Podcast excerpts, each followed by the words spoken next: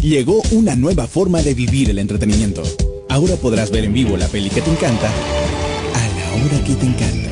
Y eso lo podrás hacer con el exclusivo asistente de voz. Hay una nueva forma de vivir el entretenimiento. Access Plus. Visítanos en accessplus.tv o llama al 811 1111. Esta empresa está regulada y fiscalizada por la ATT. Los invitamos a un nuevo podcast de Tribuna Picante, con toda la actualidad del fútbol peruano e internacional. Además de otras disciplinas deportivas, aquí en Tribuna Picante. Bienvenidos amigos de Tribuna Picante a esta sección, a otro episodio de esta sección de entrevistas picantes. Aprovechamos para tocar temas de fondo que son importantes como la historia, la problemática que puede haber en el fútbol de un país y también para hacer un repaso de lo que hemos venido viendo en eliminatorias. Y por ello tengo el gusto de compartir esta grabación con el periodista boliviano Juan Iriarte. Muchas gracias Juan por aceptar la invitación y por tu tiempo.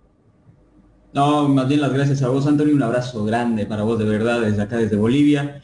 Un placer estar aquí en tu programa para hablar de lo que más nos gusta, ¿no? El fútbol. Fútbol lo de siempre, fútbol boliviano, fútbol peruano, quiénes son los mejores. La verdad que es, es un honor. Gracias, Antonio, de verdad. Igualmente, Juan. Juan, eh, te pongo en contexto. La última vez que Bolivia ganó en Lima, lo cual ha pasado solamente dos veces en la historia, una fue en el 52, 53, si no me recuerdo, cuando se inauguró el Estadio Nacional de Lima, y la otra fue para el Mundial de Italia 90, donde ustedes no fueron al Mundial por diferencia de goles, la pelearon con Uruguay, eh, ambos quedaron con, seis puntos, pero Uruguay tenía más cinco de diferencia de gol y ustedes más uno, entonces por eso pasó Uruguay a Italia 90, pero ese fue un presagio de lo que vendría más adelante. Dicho sea de paso, esa fue la peor eliminatoria de Perú porque hizo cero puntos y es sintomático esto de que haya perdido con Bolivia en Lima, no por ser Bolivia, sino por el hecho de que algo que nunca había pasado en eliminatorias ocurrió aquella vez y, principalmente pasó porque en esa época eh, mi país estaba en crisis económica, política, social, habían problemas de terrorismo, la gente emigraba. Mm, no lo compararía exactamente con lo que pasa en Venezuela ahora, pero sí era, era algo por el estilo. Y obviamente, como tú comprenderás, eh, em, los problemas políticos, sociales, económicos afectan también a las actividades deportivas. ¿Qué fue lo que hizo de diferente Ascargorta para, en una eliminatoria que duraba, duraba el, mismo año eh, previo al Mundial, poder clasificar al mismo? Porque la eliminatoria no era como ahora, e, era por grupos y se definía todo en cuestión de meses, no era de largo aliento como es ahora.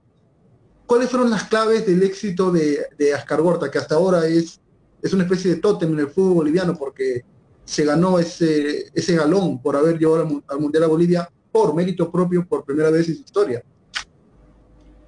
Yo creo que Ascargorta, como yo no la vi jugar a la selección del 94, eh, la verdad yo creo que Ascargorta encontró un equipo que él armó y también jugadores que tenían trayectoria.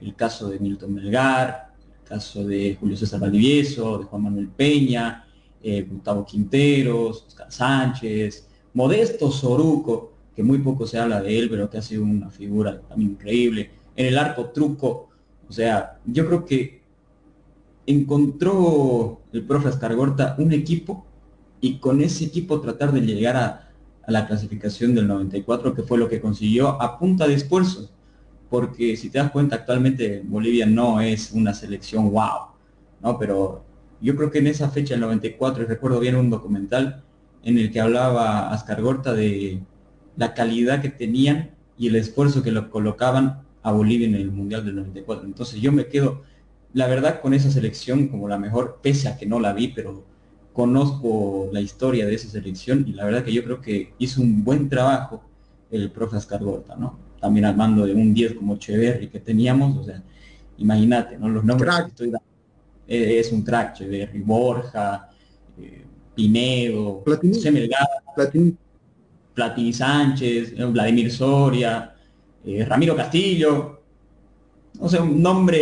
Chocolatín, ¿no? Chocolatín. Sí, claro.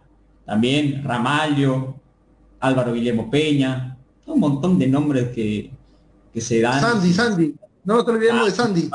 Sandy, Oscar Sánchez.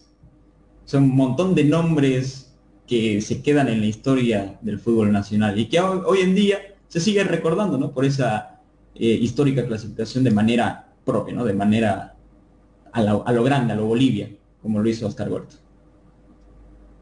Sí, los resultados fueron muy holgados. Oleadas a Venezuela, victorias sobre Uruguay, sobre Brasil. La primera vez que Brasil perdió en eliminatorias fue en La Paz, en, esa eliminatoria para Estados Unidos. Claro, no, sí, mi, padre me decía siempre, ¿no? Me dice, vos sabías, porque yo eh, cuando era pelado eh, veía fútbol, ¿no? Veía la selección, el 2006, la goleada de, de Bolivia, Argentina, y mi padre me dijo, vos sabías que nosotros le ganamos a Brasil en La Paz.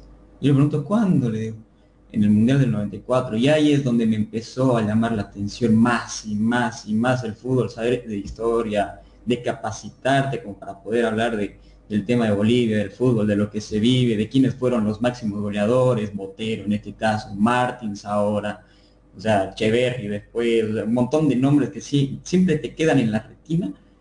Y la verdad, repito, me hubiese visto a la, me, hubiese, me hubiese gustado verla a la selección del 94, la verdad, me quedo con esas ganas. Desearía haber nacido en esa época y poder presenciar a la que ahora es nuestra selección, que la verdad que no se compara en lo absoluto con lo que era la del, la del 94. Yo colijo de lo que me has mencionado de que Ascargorta, digamos, hizo con tres pesos un, un almuerzo para toda una familia.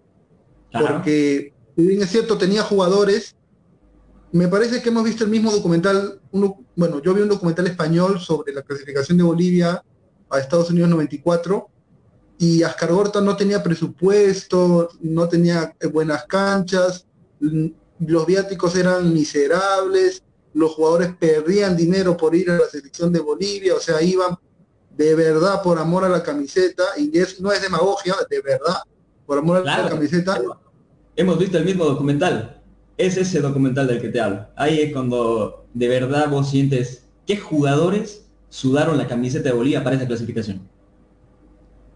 Claro, y por eso te decía, importante lo que dices de la calidad de los jugadores bolivianos. Mito Melgar que juega en Boca y en River. No tengo que agregar nada. O sea, para jugar en Boca y en River cualquiera no lo hace. Y lo ya mencionado, para, para no ser redundante, también muy buenos jugadores pero con eso no bastaba. Ascargorta llegó y con lo poco que tenía organizó un, grupo y le dio un buen funcionamiento y le permitió alcanzar la gloria de ir al Mundial justamente y me, me parece que para siempre quedó marcada una historia dorada del fútbol boliviano, al igual que la Copa América que ganaron en el 63 o el subcampeonato del 97. Ahora, haciendo un paralelismo, ¿no? Porque, sí, haciendo un paralelismo porque no siempre las generaciones doradas coinciden, porque la generación dorada del Perú fue en los 70 porque clasificamos a México 70, eh, clasificamos a Argentina 78, ganamos la Copa América de 75 eliminando a Brasil en semifinales, clasificamos a España 82, y por el gol de Gareca no fuimos a, al Mundial de México 86, las vueltas que ya la había, ¿no?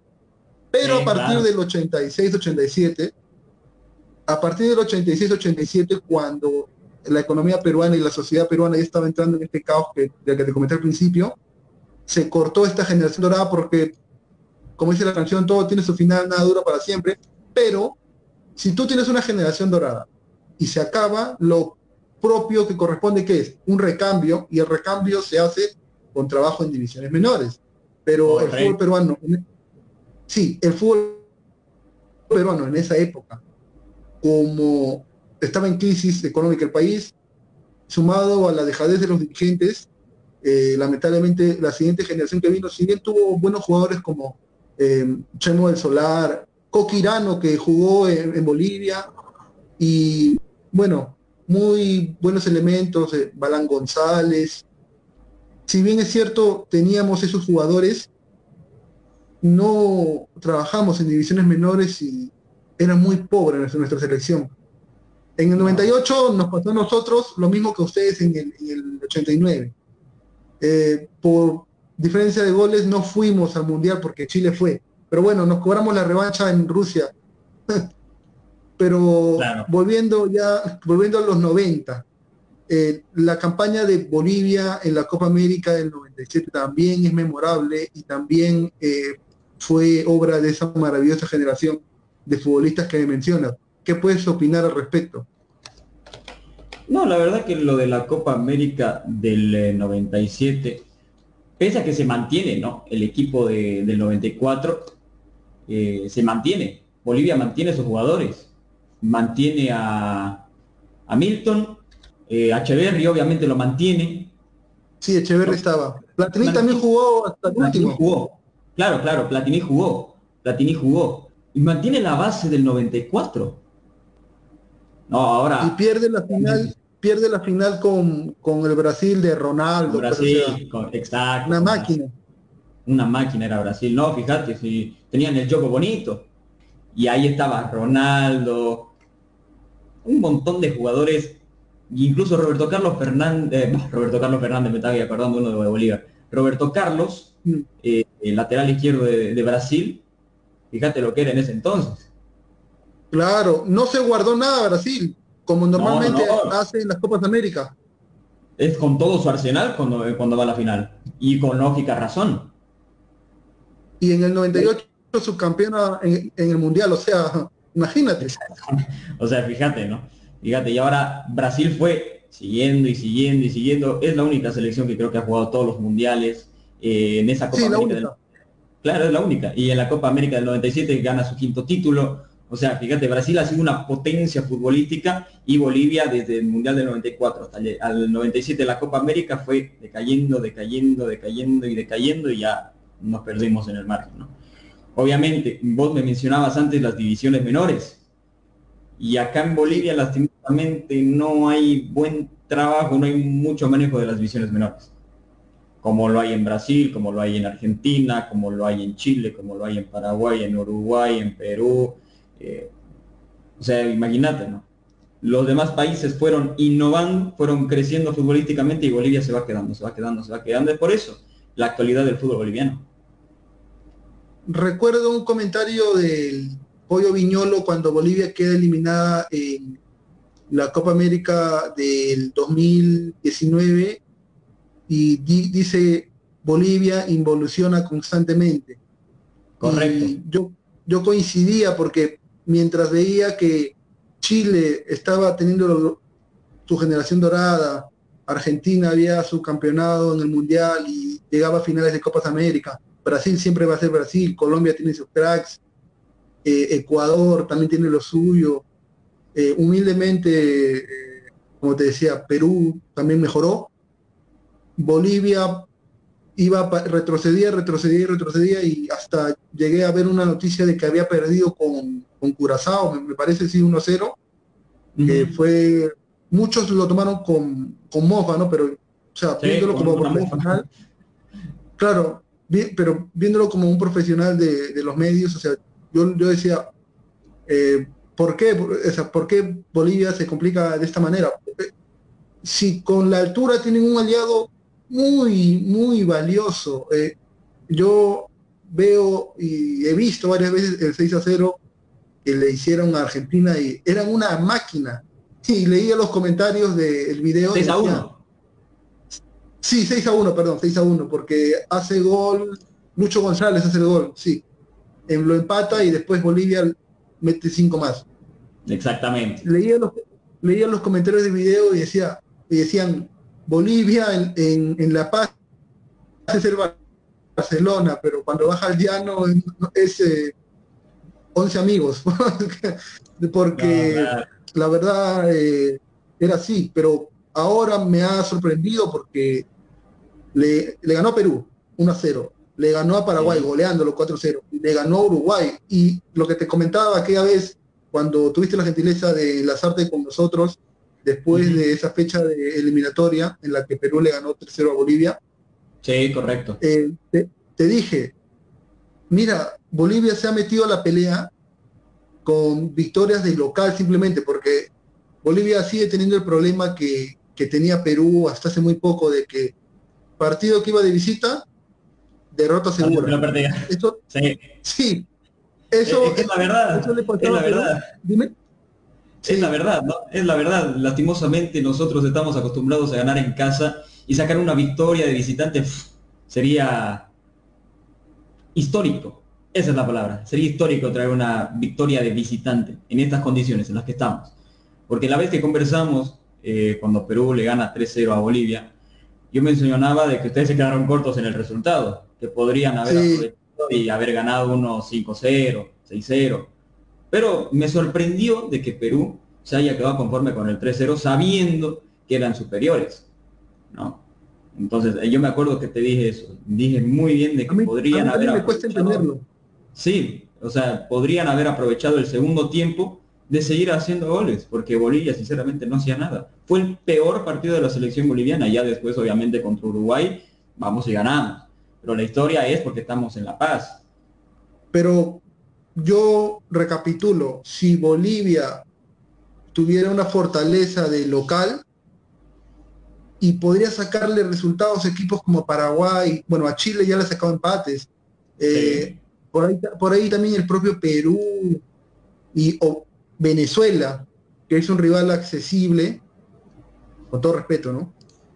Eh, podría pelear la clasificación al Mundial muy a pesar de todos los problemas que tiene el fútbol boliviano que me gustaría que me los comentes.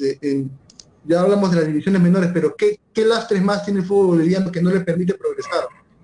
No, fíjate que el fútbol boliviano cada vez es peor. Yo siempre lo voy a tener a mis colegas de radio, a Rubén de Leva, a Gustavo Fusa, César Alberto Araníbal, a todo el equipo que nosotros manejamos en Radio Sport, siempre vamos a decir que el fútbol boliviano es el mismo de hace 30 años, se maneja de la misma forma, como con mafias, y, queda demostrado. El pasado martes, ahorita te digo la fecha, la buscamos, martes 30 de noviembre. El 30 de noviembre, Blooming recibía la visita de Always Ready. Always Ready es el equipo que ascendió hace dos años. El año pasado salió campeón. Y este año quiere repetir el bicampeonato. Pero la diferencia es de que asume la presidencia de la Federación Boliviana de Fútbol el señor Costa. Costa, antes de ser presidente de la Federación Boliviana de Fútbol, era presidente de Always Ready. Asume la federación y quién va a ser el beneficiado, obviamente ya existe la susceptibilidad desde el campeonato del año pasado de que Always Ready va a salir campeón. Bueno, hace varias fechas ya este equipo Always Ready es beneficiado por los malos arbitrajes. Y los malos arbitrajes del fútbol boliviano ya vienen desde hace tiempo, desde hace muchísimo tiempo. No es desde el año pasado, ni desde el anteaño pasado, no, vienen ya desde hace bastante tiempo. Pero cuando subió Oliver Ready, los arbitrajes han ido favoreciendo a ese equipo. El 30 de noviembre 2021, Blooming recibía la visita de Oliver Ready. Oliver Ready pelea la pelea por el título con Die Strongest e Independiente Petrolero. Blooming está peleando el descenso indirecto junto a Real Potosí. Ahora, como ha terminado la fecha, Always Ready es el puntero con 60 puntos. Y Strongest le sigue con el mismo puntaje, pero por gol diferencia Always es puntero. Y tercero viene Independiente Petrolero. El partido del día martes fue un robo escandaloso a mano armada delante de todo el estadio. ¿Por qué digo robo? Y lo decía Gustavo Fus en su relato porque no hay manera de que el árbitro no vea la infracción. ¿A qué me voy con esto? Parte el pase del costado derecho hacia la izquierda. Va corriendo un hombre de Always Carmelo Algarañaz, yéndola a disputar con Valdomar, que era lateral derecho de Blooming. Va Carmelo con su compañero, Carmelo con un topetazo en la cara, en la parte de atrás de la nuca, llega a impactar y derriba al hombre de, de Blooming, a Valdomar. La falta fue de Carmelo el árbitro deja seguir estando a 5 metros. El árbitro deja seguir a 5 metros. no hay ni, ni cómo perderse todo el estadio. Reclamaba la falta porque era falta evidente. Entonces, ¿qué hace el árbitro? Deja seguir, viene el pase por dentro para que defina Catuy, gol, empate uno a uno. Blooming peleándose el indirecto fue muy superior en el primer tiempo Ready. Always se quedaba sin ideas y estaba desesperado. Si perdía Always Ready ese partido, Strong tenía la vía libre para ser campeón y seguir sumando en la tabla de posiciones, pese a que restan dos fechas. Ahora, tras esa infracción y otras que se contaron en el partido y que no se cobraron, el árbitro obviamente benefició al equipo que es en este momento el favorito para la presidencia de la federación, que es Always Ready. O sea, imagínate todo lo que yo te estoy contando, y nadie me va a dejar mentir acá en Bolivia, de que el equipo que está siendo beneficiado por todo esto es Always Ready. Es Always Ready el único equipo beneficiado de esto. El árbitro no cobró más de cinco infracciones en todo el partido, y eso que yo me encargué de hacer un compilado de faltas que no cobró el árbitro y faltas que no fueron faltas y las fue dando para el equipo millonario. Bien ahí, sí, no, hay, que, hay, que hacer, hay que hacerles vergüenza para que, para que vean que no, no deben quedar impunes. Y es así. O sea, Rubén lo decía en el comentario y Gustavo lo decía en su relato. Yo ha puesto de cancha. Va a salir la sanción para el árbitro y ahí se va a quedar. Y mal que mal sale la sanción al día siguiente. Don Jorge Justiniano, que es el árbitro principal de ese cotejo, bueno, que era en ese caso, y que le da la victoria a Oliver Ready, es suspendido indefinidamente. Está el comunicado, lo pueden ver en todas las redes sociales. Ahí está el comunicado. Es suspendido indefinidamente. Ya fue. Esa es la suspensión. Esa fue la suspensión, no fue más. Obviamente que esto que genera la susceptibilidad. Ahora, en el partido que se tenía que jugar y que ya se jugó en todo caso entre Diestrongues y Tomaya Puntarija, había un árbitro designado, don Austin Prado. Era el árbitro que estaba para dirigir ese encuentro. Un día antes de que juegue Die Strongest con Tomayapo, sale un comunicado de la federación diciendo de que había un cambio de árbitro y que iba a ser don Rafael Subirán. ¿A qué vamos? ¿A qué vamos? Vamos de mal en peor, Rubén siempre lo dice. Seguimos como hace 30 años. Yo la verdad, yo lo viví como jugador y sé que las inferiores no se manejan en nada. Hasta en las inferiores hay mafias, hay de todo. Eh, para que clasifique un equipo, para que salga campeón uno, que este es favorito, que el árbitro es hincha de este equipo, hay de todo. Y si en las inferiores son así, imagínate en la profesional. Es una cosa increíble. Eh, yo no te voy a decir que en Perú todo es el país de los unicornios, ¿no? Pero, pero cosas como las que tú me estás contando tan escandalosas no han pasado. Sí ha pasado que por ahí un penal polémico, una expulsión, o hay equipos que están en contra del presidente de la federación, porque ya, eh, eh, bueno, antes de que lo sacaran, o de que se fuera, mejor dicho, eh, estaban en contra y entonces eran perjudicados misteriosamente, ¿no? Pero algo tan rochoso, como decimos en el Perú, o sea, algo tan desvergonzado, no, no lo había visto. Eso pasa mayormente en la Copa Perú, que es un torneo en el que clubes del interior del país compiten en muchísimas llaves para llegar a primera división. Tienen que jugar todo el año, primero distrital, interdistrital, provincial, eh, regional, después se van a una especie de, dependiendo de la cantidad de equipos, eh, una especie de torneo final en el que sale un campeón. Y ahí sí hay tema de soborno, pero en la primera división del fútbol peruano eh, no, no pasan cosas tan hay suspicacias, sí, lo, de siempre, ¿no? Que, oye, ¿por qué no cobró esto? Pero si, si hasta, hasta un ciego se da cuenta. Pero cosas como las que me estás comentando, no. Y lamentablemente eso que me comentas distorsiona el juego, porque, porque no le da justicia al deporte. ¿Y cómo, cómo, se pueden mostrar los mejores jugadores? ¿Cómo pueden salir los mejores jugadores si las reglas del juego no son justas? Eso pasa en cualquier, en cualquier disciplina y en cualquier actividad humana. Si las reglas no, son justas, no, están claras, no va a salir nada bien. Exacto, no, lo desnaturalizan totalmente el juego. Y, es, y no es la primera vez que lo hace Always. No es la primera vez que lo hace Always Ready, que es beneficiado por los árbitros. No es la primera vez. El mismo árbitro, mismo caso. Fecha, no me acuerdo, si mal no recuerdo, 8 o 9 de la división profesional. hay un penal cobrado para Always Ready donde gana limpiamente Real Santa Cruz. Me parece que era eh, Rivero quien gana, se barre dentro del área. Le quita limpio la pelota y cae Romay dentro del área. El árbitro cobra penal. El árbitro cobra penal. O sea, ya viene desde antes, y si quieres nos vamos más atrás. En el campeonato del 2019, Always Ready Bolívar. Viene Riquelme, quien ya no está en Bolívar. Riquelme tiene la pelota dentro del área grande. ¿Te refieres, este, perdón, ¿te refieres a Riquelme el pelado?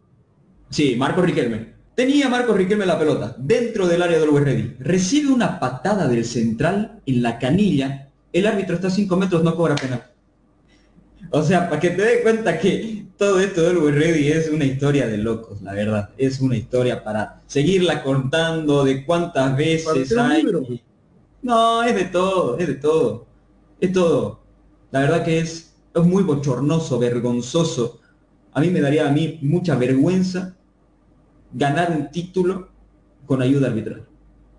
Y aquí yo te pongo el lado del hincha, ¿no? De qué es lo que dice la hinchada, porque yo sigo varias páginas de hinchas de Bolívar, de Die Strong, de Wilstermann, de Real Santa Cruz, de Blooming, de Oriente, etc. Y todos dicen que prácticamente le están dando el título en las manos a Always Ready. Y es así. Así ha sido ya en estos dos últimos años.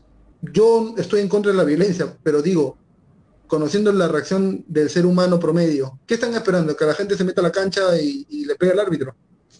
Porque... Ya, pasó, ya pasó, ya pasó. Te prometo que ya pasó. Fecha antes de que se enfrente Blooming con Always, jugaba con Bilsterman. Yo soy hincha de Bilsterman a morir.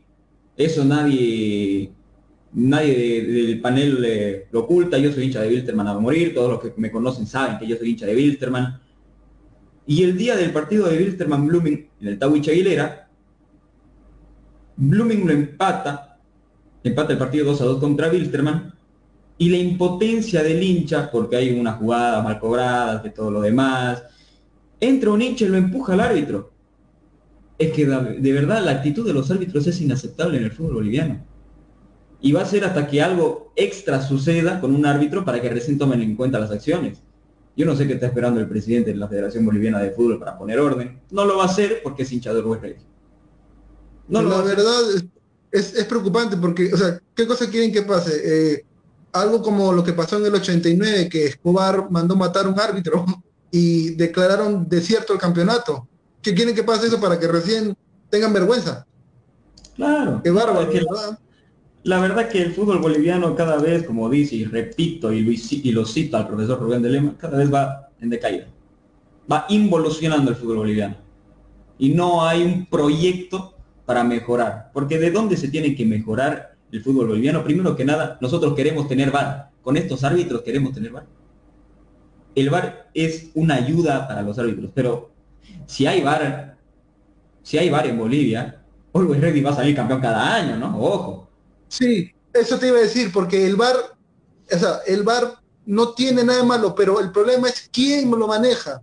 Claro, ¿quién lo va a manejar? Puedes ver la falta obvia, pero si no quieres cobrarlo, no lo cobras. Si no quieres hacerlo, decisión del árbitro. Decisión del árbitro. Claro. Entonces, y después ya que te pongan los audios, eso ya es un saludo a la bandera. eso ya, es otra cosa. Eso ya es otra cosa, la verdad que eso es otra cosa. A Boca, sin ir lejos, a Boca en la Copa Libertadores le robaron a Boca. Todos sabemos que en, Sudamérica, Boca, River, eh, Palmeiras, Flamengo, del país que sea, hay equipos grandes. Y cuando Boca va a jugar al exterior, le pasa algo, eh, perdón, a Brasil, a Chile, a Perú, le, le pasa algo a Boca.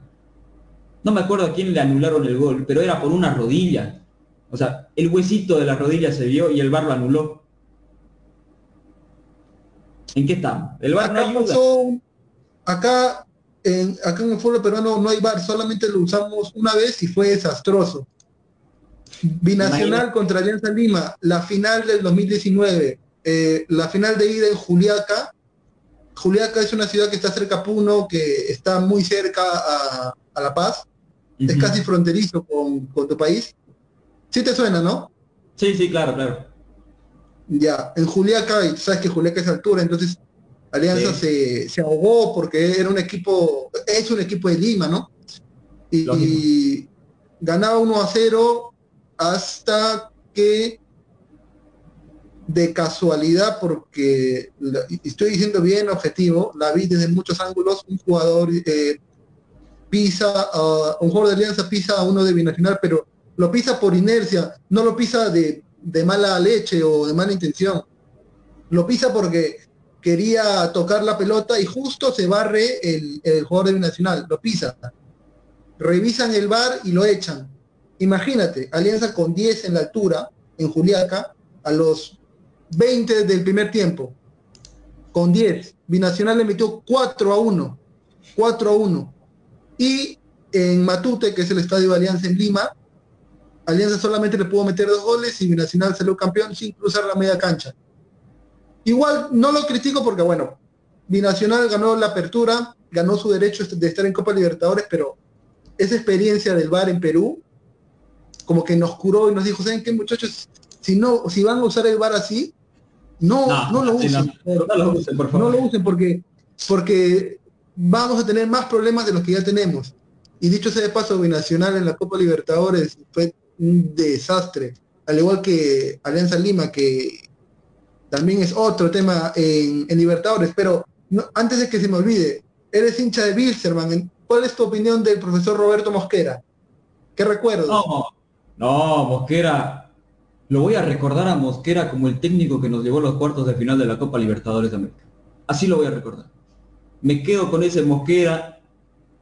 Fíjate que yo antes de, de entrar a la radio a trabajar, yo, repito, soy bien hincha de Wilterman, hincha muerte, acérrimo, eh, me hice socio, eh, no este año obviamente, no porque no puedo ser socio siendo periodista, pero en ese entonces, 2017, yo iba a todos los partidos de Wilterman cuando jugaba en la Copa Libertadores de América. Mosquera estaba con un pie fuera de la, dirigencia de Wilterman. O sea, perdí el partido contra Peñarol, partido que Wilterman lo gana 6-3. Perdí el partido contra Peñarol y Mosquera iba. Partidazo. Claro, con Tomás Santos, Gilbert Álvarez, la base del equipo. Entonces, Wilterman le gana el partido a Peñarol, 6-3, y medio que la dirigencia empieza a volver a confiar en Mosquera. El otro partido es contra Palmeiras. En Brasil lo, eh, lo gana Palmeiras 1 0, Wilterman lo iba empatando. Y a lo último le gana Palmeiras 1 0. Y después va a Peñarol, también le gana en su casa, pero todos los partidos que Wilterman jugó de la Copa Libertadores del 2017 en casa, lo terminó ganando todos.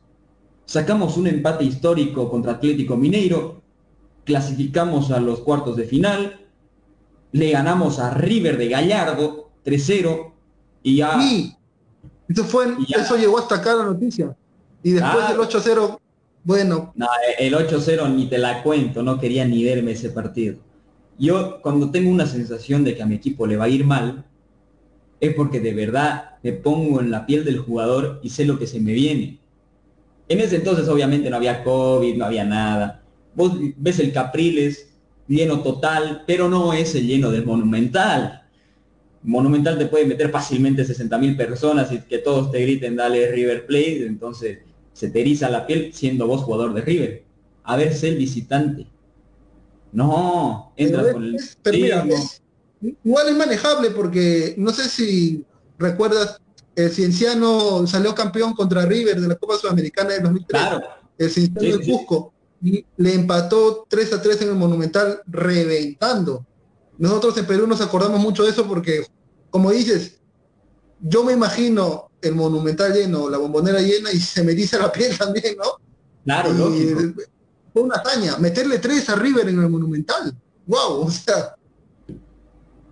Yo, la verdad, contarle que Wilstermann haya ganado el partido de ida, porque el 3 a 0 te aseguraba, bien Serginho lo decía ahí en la nota, eh, le, hacía la nota, me parece que era el puesto de cancha Benedito, le decía, ¿crees que la serie está cerrada? Y obviamente Serginho decía que no, que no estaba para nada cerrado, que quedaba todavía el partido en el Monumental y que iban a jugar los 90 minutos a matar o morir. Y al final no fue así, porque cuatro minutos gol, ocho minutos gol, diez minutos gol. ¿qué les pasó ahí? Yo pensé que, yo vi el partido también, yo pensé, yo pensé que se iban a cerrar porque Mosquera es un técnico que le gusta el buen fútbol, el fútbol fino, pero no es tonto, ¿no? No va a salir a atacarlo arriba mental. Pero Lo ¿qué que pasó? O sea, parecía que estaban bloqueados, no sé. Me sorprendió que... están en shock, decían, ¿qué les pasa? ¿No? No daba pie con bola. Claro, lo que yo creo es de que Gallardo lo leyó bien. Gallardo lo lee muy bien el partido porque Wilterman hizo lo mismo que fue a hacer contra Palmeira, eh, contra Atlético Mineiro. 5, 4 1 hizo lo mismo. Mosquera hizo lo mismo en el Monumental. Fue con 5, 4-1. Y obviamente Gallardo, River, tenía buenos jugadores, Titi Martínez, Casco, Pinola, Maidana. Ah, entonces obviamente aprovecha Gallardo todo el potencial que tenía River, y yo también soy hincha de boca, ojo, y que Gallardo agarre y desde el primer minuto ya empieza a llegar, a llegar, a llegar y Wilterman, obviamente todo Wilterman estaba en su campo. Yo lo vi a una araña Olivares asustado, aparte el campo de juego estaba en eh, condición rápida porque había llovido esa noche. Entonces, obviamente. cancha rápida, cancha rápida contra equipos así. Uf. Y, River conoce su cancha, la gente que lo alentaba. El primer gol, Wilterman ya se cae desde el primer gol Wilterman ya se cae. ¿Por qué? Porque se quiere poner al frente, quiere reaccionar del primer gol porque fue temprano, creo que fueron 3-4 minutos del primer tiempo. Y obviamente uno ya, ya, Centeno ya estaba alentando, el Pochi Chávez desde la banca de suplentes de medio que empezaba a dar órdenes, Mosquera también, tres minutos después gol. Ya 2-0 se te pone a un gol y si hace dos más clasifica River. Hace el Pánico, ya. ya obviamente Wilterman ya se cae, se cae a pedazos. Y obviamente yo creo, y no, yo, soy arquero y yo lo he vivido como arquero el nerviosismo de jugar una semifinal, un cuarto de final, obviamente no, de una copa importante. En la ACF obviamente jugábamos eh, por, el, campeonato, pero es muy diferente jugar la asociación que jugar una Copa Libertadores, demasiado diferente. Pero el nerviosismo es el mismo, porque te enfrentas al rival de que es más bueno que vos, que tiene mejor preparatoria, y de que de un saque de manos, y yo como arquero lo vivo, de un saque de manos no te pueden hacer un gol. Entonces, ¿qué me explicaron a mí cuando yo tenía que atajar un partido así de importancia? Era de que no me ponga nervioso, de que hay que relajarse, de que hay que dar órdenes. El arquero es el segundo capitán y es el que tiene que comandar el equipo desde atrás. Eso no hizo Olivares. Perdonando la palabra, perdonando la palabra, el arquero es el que tiene que putear a, la defensa, decir, hey, avívense, muévanse, pónganse por acá, cierra bien, Rubén siempre dice. el porque es penal. Esto tiene que hacer, ¿no? Claro, Rubén siempre dice, el arquero tiene que tener voz de mando. Y esa noche Olivares no tuvo voz de mando. No la tuvo. Porque de un saque de manos y patea, no sé si era el Piti, patea raso y Olivares la ve, la ve pasar, toca en el palo y entra. Para mí Olivares... Eh, claro, para mí Olivares entró nervioso. Ahora obviamente tienes a un tipo como Centeno que tiene experiencia a un Da Silva que estaba en ese entonces, a Ponte, ¿no? Entonces se te va juntando los nombres y Wilterman no tenía malos jugadores, pero esa noche fue desastrosa, la verdad que fue desastrosa. Obviamente ya deriva después en la salida del profe Mosquera, pero yo lo voy a recordar a Mosquera como el técnico que hizo que Wilterman llegue a cuartos de final de la Copa Libertadores. Y justamente, ¿sabes quién era el técnico de Binacional cuando campeonó frente a Alianza? Mosquera. Claro, de hecho, sí, ha dejado una buena imagen. Eh, para el hincha bilstermanista, obviamente lo va a recordar como el técnico que lo llevó a los cuartos de final de la Copa Libertadores de América. Y no jugó contra un equipo cualquiera, jugó contra, creo yo, el segundo más grande de Argentina, River Plate. No, coincido. Para mí el más grande es Boca. Sí, correcto. No por el momento que está atravesando últimamente, porque Boca... No, claro, es que, es que no lo podemos analizar por el momento. La historia es la historia. La historia es La gente, hinchada, todo, todo pesa. O sea, mañana, o sea, si mañana, no sé, San Lorenzo te pone a ganar dos Copas Libertadores, no vamos a decir San Lorenzo es el más grande, no. todo tiene una jerarquía. Comparar Gallardo con Bianchi, eh, que es la ardua, ardua comparación del pollo Viñolo en F90, de que el Gallardo de River es mucho mejor que el Boca de Bianchi, no, para mí no tiene punto de comparación el Boca de Bianchi con el eh, River de Gallardo. En ese entonces... El Boca de Bianchi era místico, era místico. el Boca, de, el, Boca de Bianchi le ganó al Real Madrid de los Galácticos. Con eso hay que decirlo todo. Con eso, con eso ya River se queda chico. Actualmente River, actualmente River, como hincha de Boca, actualmente River es el mejor equipo en la Argentina. Actualmente. ¿Por qué? Porque desde hace seis años, ya, seis, años. Ya, seis años ya, correcto. En la Copa Libertadores que gana el 2015, desde ahí River ha sido muy, muy punzante y lo ha ido cerrando a boca. Obviamente, River, bien por Gallardo, ganó la Copa Libertadores, le ganó la más importante a Boca, ganó el campeonato de la Liga Profesional, se clasificó a la Copa Libertadores del siguiente año, perfecto. River actualmente es el mejor equipo de la Argentina, sin duda, sin duda. River es el mejor equipo de la Argentina, pero comparar a Gallardo con Bianchi no tiene punto de comparación, porque cuando River va y gana la Copa Libertadores de América del 2015 y va y se enfrenta al Barcelona en el Mundial de Clubes, el Barcelona lo pasea. Y parece que no le quiere hacer más goles el Barcelona.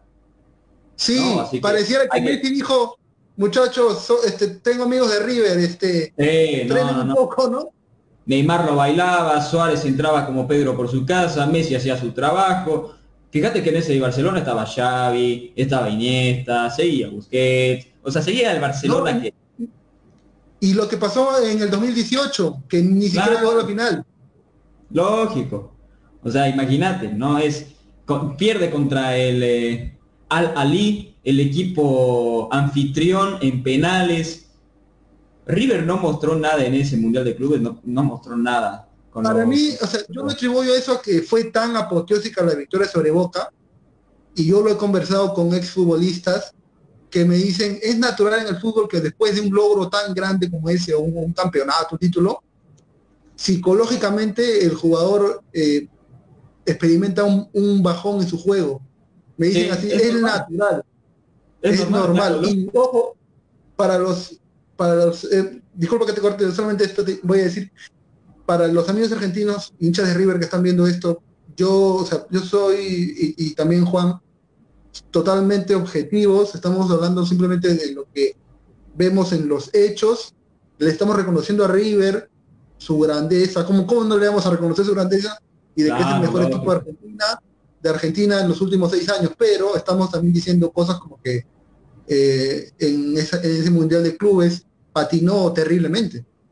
Fíjate vos que en el Mundial de Rusia, tras la lesión del chiquito Romero, eh, tiene que atajar Willy Cabañero. Willy no atajaba nunca. Willy no atajaba nunca. ¿Y quién era el mejor arquero en ese entonces? 2018 era Armani.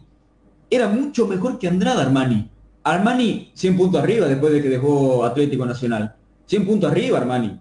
Yo siendo arquero lo valoro bastante Armani, pero después de que haya ganado la Copa Libertadores Armani, se fue cayendo, se fue cayendo, se fue cayendo. Y ahora Armani está en un nivel regular sigue mostrando la seguridad, pero con ya un nivel regular.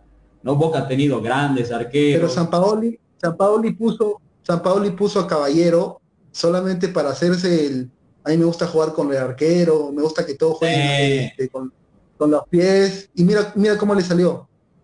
No puedo decir la palabra porque es mala palabra, pero tremendo. No, vamos a decirlo, vamos, no, vamos a decirlo la verdad. Willy se mandó una payasada terrible terrible payasada, porque quiere seguir jugando con el pie y la termina regalando, ¿no? En ese entonces Armani tendría que haber entrado. Y la gente lo pedía, y obviamente vos como hincha del fútbol también querías que Armani ataje. Porque mal que mal ese partido contra Croacia lo regala Willy y lo regala San Paoli. Mira, yo no soy de, los que piensan que la voz del pueblo es la voz de Dios, pero toda Argentina quería que tape Armani. Y cuando todo el mundo, cuando todo el mundo te cree algo, el único genio no puede ser tú, pues, ¿no? O sea, el único genio que dice, no, San Pablo dice, todos quieren Armani, pero no, yo pongo a Caballero porque, porque es mi estilo, yo juego, juego así con el arquero. El único arquero en el mundo, bueno, sudamericano, que yo veo y confío plenamente que sabe jugar bien con los pies es Claudio Bravo. Sí. Nunca le viste equivocarte. La experiencia Nunca le viste equivocarte. No, no, no. Claudio ha sido un arquero que la verdad es para destacar. Yo creo que Chile se tiene que sentir muy bien con Claudio Bravo, porque al fin y al cabo Claudio ha sido un arquero ejemplar, ha sabido jugar con los pies, ha sabido sacar y poner pelotas a precisión. Entonces yo creo que Claudio, muy aparte, es un buen arquero, con los pies y también con el reflejo. Ahora obviamente Claudio ya la edad le va pesando y obviamente va bajando el nivel, ¿no? Pero hay que destacar lo de Claudio Bravo. Imagínate, en ese partido de Argentina, en el que ataja Armani, eh, no, perdón, en el que ataja Willy, y toda la gente lo pedía a Armani, ya quería que lo saquen a Willy Caballero y que entre a Andrada como suplente y dejarlo a Willy atrás y que Armani sea el titular. Ahora, Armani llega a atajar el eh, siguiente partido y ataja el penal. Recuerda que entra Armani porque los pero para mí está mal lo que hicieron los jugadores de Argentina, pero recuerda que entra Armani y hacen todos los cambios porque Messi, eh, Macherano, lo cuadran a San Paoli. Le dicen, ¿a qué está jugando, maestro? Mira, nos, con Islandia un 1-1, con Croacia 3-0, estamos casi eliminados. vamos, a jugar así, porque, porque tu idea es un desastre. Sí. No, la verdad que San Paoli se, se aplazó. Se aplazó en esa en ese mundial. Ojalá no este mundial de Scaloni sea bueno. ¿Tú, tú también te subes a la escaloneta. La verdad que destaco mucho, destaco mucho lo de lo de Scaloni. Tiene un buen arquero, como lo es el Dibu Martínez. Eh, Argentina yo creo que es candidata a ganar la, eh, la Copa del Mundo. No, Messi ya. Me leíste la mente, te iba a hacer esta pregunta. Sí, sí, no, no, no. De hecho, yo creo que es candidata a ganar la Copa del Mundo. Obviamente tiene que cuidarse eh, Argentina, hay que ver la fase de grupos, hay que ver cómo queda. Ya prácticamente está clasificada Argentina, matemáticamente Brasil y Argentina están dentro del Mundial. Ahora hay que ver cómo le va en el inicio del Mundial Argentina. Yo la verdad, en lo personal, eh, quisiera que Messi levante la Copa del Mundo, en lo personal. Por lo que representa, porque ya le queda, es, el último año ya de Messi, ¿no? Hay que ser sinceros, ya Messi ya no llega para un Mundial más, este va a ser su último Mundial ya se acaba la época dorada de Messi y Cristiano, los dos, ojo, ¿no? Los dos son buenos, los dos son los mejores del mundo, no hay nada que discutirlo, pero ¿a quién no le gustaría ver a Messi campeón del mundo? Ya lo vimos campeón de América, conociéndolo a Messi, sabiendo cómo es y su carácter de ganar una Copa del Mundo que estuvo tan cerca ese 2014, yo creo que no se va a dar por vencido y la va a ganar. Obviamente tiene que ver mucho la mano de Scaloni, ver cómo llegan eh, los demás jugadores, hay que ver si puede contar con Paredes, con Paulo. Soy amigo de, te cuento, ¿no? A manera de anécdota, soy amigo de Toti Pazman, es una muy buena persona, además de muy buen periodista argentino, y él tuvo una polémica cuando dijo, me parece que Messi ganó la Copa América y mostró un buen juego, un liderazgo a raíz de que ya no tiene el peso de la existencia de Maradona. O sea, sonó duro, sonó duro, pero obviamente yo conozco a Totti y sé que no lo dijo en plan de que no, porque se murió Diego, ya no, no, sino que al no estar Maradona físicamente, como ese dios del Olimpo, ¿no? Que le hace eh, el, papel del sol a Messi, creo que Messi se liberó y ya en una edad madura, porque tiene 34 años, ya va para los 35 no es casualidad que haya ganado la Copa América. Y se juntaron los astros, pues, porque tuvo buenos compañeros, me refiero a, en, en el juego, ¿no? En las asociaciones. Y Scaloni, más que el mérito de, un técnico táctico, yo diría que el mérito de Scaloni es que no, no hizo lo que hizo Bausa, lo que hizo San Paoli, o, o lo que hicieron los técnicos que se fueron mal de Argentina, que fue querer convertir en cierta manera la selección argentina en un mini cuartel. Sí, correcto. Con estos cracks, yo estoy en contra de que, o sea, por más, eh, yo diría, hijito, por más crack que eres, eh, es, la selección de tu país, así que respeta la, concentración, respeta las horas de práctica, pero eh, ya siendo pragmático, a esos cracks tú no puedes pretender tratarlos no me refiero a que los trataban mal, pero no, no puedes permitirles eh, incomodarlos, que se sientan incómodos porque no van a rendir. Y bueno, no quiero insinuar que se van para atrás, ¿no? pero el, ánimo y el ambiente en un grupo humano de fútbol es bien importante. Entonces con Bauta, con San Paoli sobre todo, que no había química y que San Paoli se peleaba hasta con Becachese, porque es verdad, casi se agarra golpes, si no fuera porque los jugadores lo separaron, imagínate. Entonces llegó Scaloni y dijo, muchacho, bueno, soy Scaloni, soy, soy casi un jugador más, porque no, yo soy jugador, jugador, como ustedes, este, Leo, este, ¿cómo te sientes cómodo? Y, coincidió con que ya no, ya no estaba Macherano, ya no estaba este Pocho Lavesi, eh, el Pepito Higuaín, que lamentablemente son futbolistas que no se le dio, eh, como decía Messi, ¿no? No, no se me da. A ellos no se, le dio, no se le dio cosas de ganar y entró Lautaro Martínez, De Paul, los jugadores que me mencionaste y, Argentina campeón después de 28 años. Me, me alegró mucho porque es un país que, quiero bastante, la verdad. Me encantan porque están locos por el fútbol y están locos de verdad. Son muy histriónicos, muy graciosos y así los quieras o no los quieras, tienen dos copas del mundo y siempre sacan la cara por el fútbol de esta parte del mundo. La verdad que Argentina tiene grandes jugadores y ojo que pueden estar contando con algunos más que han estado apareciendo en este último tiempo. Entonces yo, este, Scaloni tiene una lista muy amplia para escoger eh, jugadores para el Mundial. Tiene muy amplia la lista, eh, a escoger los mejores y mal que mal Argentina es el país que exporta grandes promesas del fútbol. Sí, yo no sé, yo no sé si Argentina exporta más carne o, más futbolistas. de verdad, porque es que en, Bolivia también ha pasado lo mismo que en Perú. En, Argentina hay jugadores que no son muy reconocidos en sus, en sus clubes y van a Bolivia, van a Perú y son goleadores y hasta se nacionalizan. El caso de Rodríguez.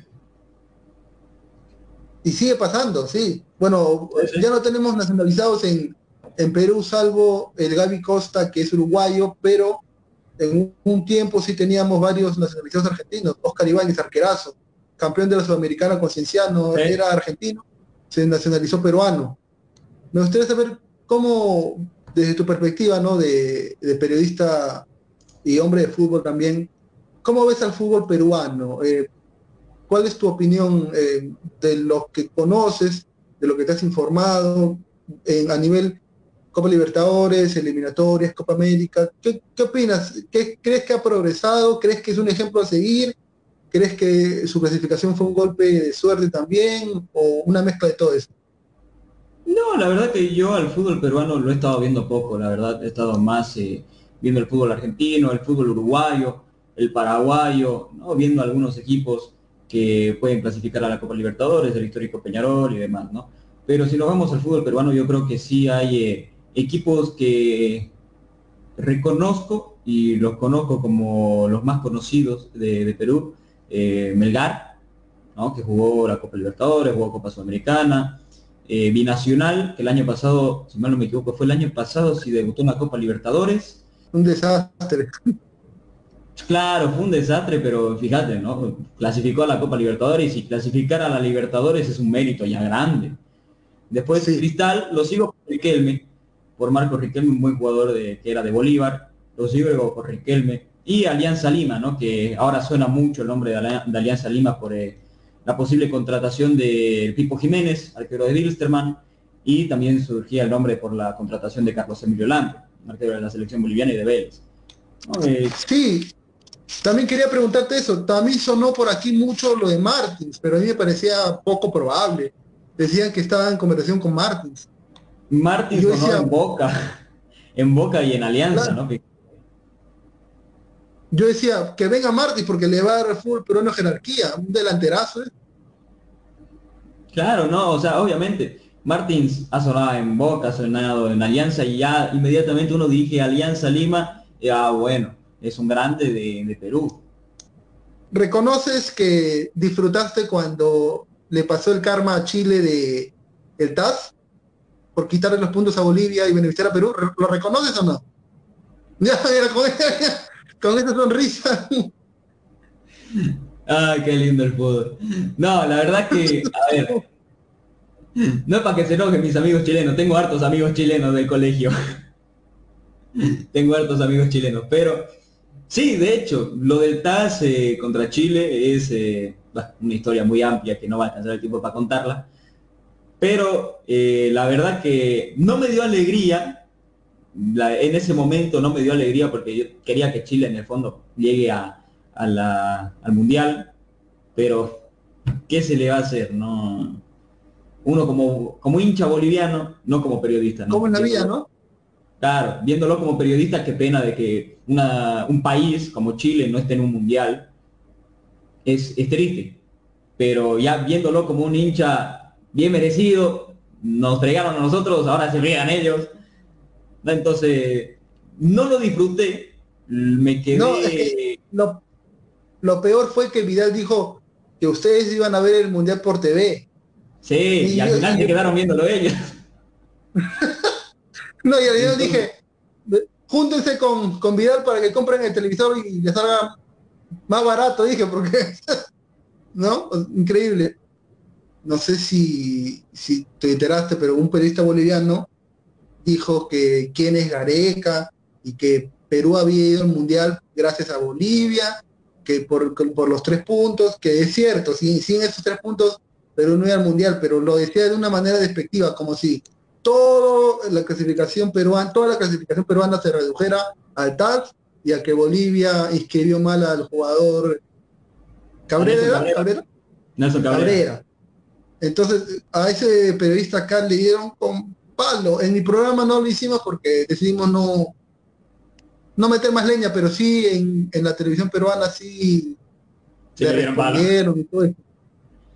¿Qué opinión? ¿Qué opinión? ¿Qué, te pareció eso? ¿Coincides en lo que dijo?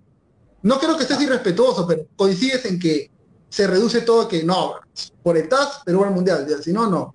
O sea, no, no, para nada. No, no fue gracias a TAS.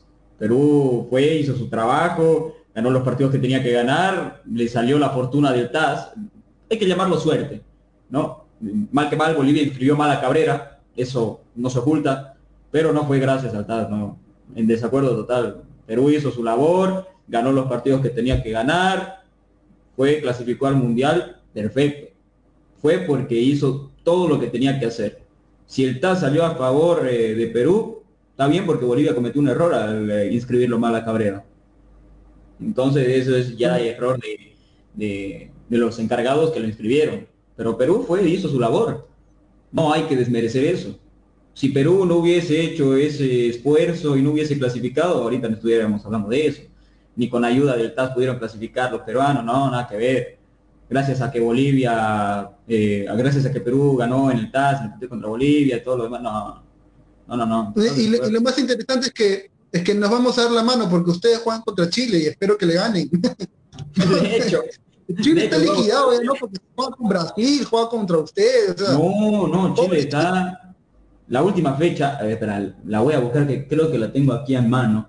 La fecha, ah, la fecha que nos toca a nosotros en realidad, vendría a ser contra Chile, Venezuela, bueno, primero contra Venezuela, después Chile, Colombia y Brasil, finalizamos con Brasil. El 2 de enero, no mentira, el primero de febrero jugamos contra Chile en La Paz. No, o sea, Ay, tiene que comerse, comer en las piernas, ¿ah? Comérselo vivo a Chile. De hecho, esos dos partidos de Bolivia son claves. Son muy claves, los tienen que ganar, sí o sí. Son de seis puntos que tiene Bolivia ahí. Ojalá que esté una bonita competencia y vamos a ver al final quién. Ojalá que uno de los dos se alegre de que su selección llegue al mundial, ¿no? A, fin de la eliminatoria. Porque Bolivia me parece que es un, es un hermoso país. Los bolivianos que he conocido incluyéndote, me han caído muy bien. Eh, históricamente tiene hermandad con el Perú. Yo creo que deberíamos ser, deberíamos haber sido un mismo país. Pero bueno, eso ya es parte de la historia. Sí, bueno, sí, son temas políticos, pero sí, quiero mucho a, Bolivia. Y bueno, para mí el más grande de Bolivia es el Bolívar. Eh, ¿Es cierto? Porque me suena a mí más el Bolívar. Sí, de hecho, Bolívar tiene más títulos que nadie. Bolívar es el más, Bolívar es el más grande de, Bolivia. No hay que negarlo. Bolívar sí es el más grande de Bolivia por historia, por títulos. mira, yo me lo he jugado y te he dicho lo que yo creo. Ahora tú juegatela por un equipo peruano. ¿Cuál es el más grande? Para mí, en lo personal, Sí. Uh, estoy entre Melgar y Alianza. Estoy entre Melgar y Alianza. Creo que... Diste en el ángulo porque cuando se pregunta, eh, cuando pregunto esto, me dicen, casi siempre me dicen Alianza. Y los hinchas de la U que están viendo esto son testigos porque ven esta sección de entrevistas y le he preguntado a técnicos argentinos, jugadores, y me han dicho, me hubiera gustado jugar en Alianza. Alianza es lo más grande. Claro, algunos también me han dicho que, la U es el más grande, pero está ahí entre Alianza y la U. Eh, muy bien. Alianza, la U y Belgar. De hecho, e-, esos tres, ¿no? Lo que te mencionaba antes, de que, cuáles eran los equipos reconocidos de Perú, los que, los que yo conozco. Y ahora que me preguntas cuál es el más grande, me dejas ahí, ¿no? Porque si voy a Alianza, me atacan los de la U. Si digo la U, me atacan los de Alianza. Si digo... Justo decir, este, sí, eh, voy a dejar tu Instagram para que te escriba la gente en la U. No, mentira. No, no, no, me vaya a ver los mensajes como que Alianza, no, no, no, boliviano, no, no, no. Dejémoslo en tres, para que nadie se sí, Bueno, Juan, aprendí bastante de la problemática del fútbol boliviano. Espero que también hayas tenido una buena retroalimentación de la charla conmigo. Y bueno, eh, sabes que cuentas conmigo y con la gente de Tribuna Picante para cualquier enlace, cualquier noticia, me contactas y intercambiamos información. No, la verdad que gracias, en serio, gracias por, la, por este mano a mano que hemos tenido. Hemos intercambiado información, yo creo que ha sido para mí placentero poder hablar de Bolivia, del Mundial del 94, de la Copa América del 97. Eh, obviamente me hubiese, como te dije hace rato, me hubiese visto gustar a ver la, selección ahí ganando partidos, viéndolo a Valdivieso jugar, Cheverry, cosa que no, no tuve la fortuna de ver, pero me alimenté de información que me brindaba mi padre y mis colegas acá. Entonces ha sido grato poder conversar con vos. Eh, he sabido ahora más también de, del fútbol peruano, de historia. Eh, hemos dialogado bastante lo Boca River, eh, Copas Libertadores, el más grande de Perú, el más grande de Bolivia. Entonces, no, la verdad, un, gran abrazo para toda la gente de Tribuna Picante. Eh, siempre, eh, siempre lo sigo, gracias a Guillermo Rojas que está ahí. siempre me manda alguna información, entonces ahí siempre voy viendo Tribuna. Así que un abrazo para ustedes desde Bolivia, desde Santa Cruz, un abrazo grande y también para vos, Anthony, gracias por el tiempo, gracias por, por conversar ¿no? de, de historia del fútbol. Muchas gracias Juan y a ustedes también, seguidores de Tribuna Picante, nos vemos en una próxima edición de Entrevistas Picantes. Chao.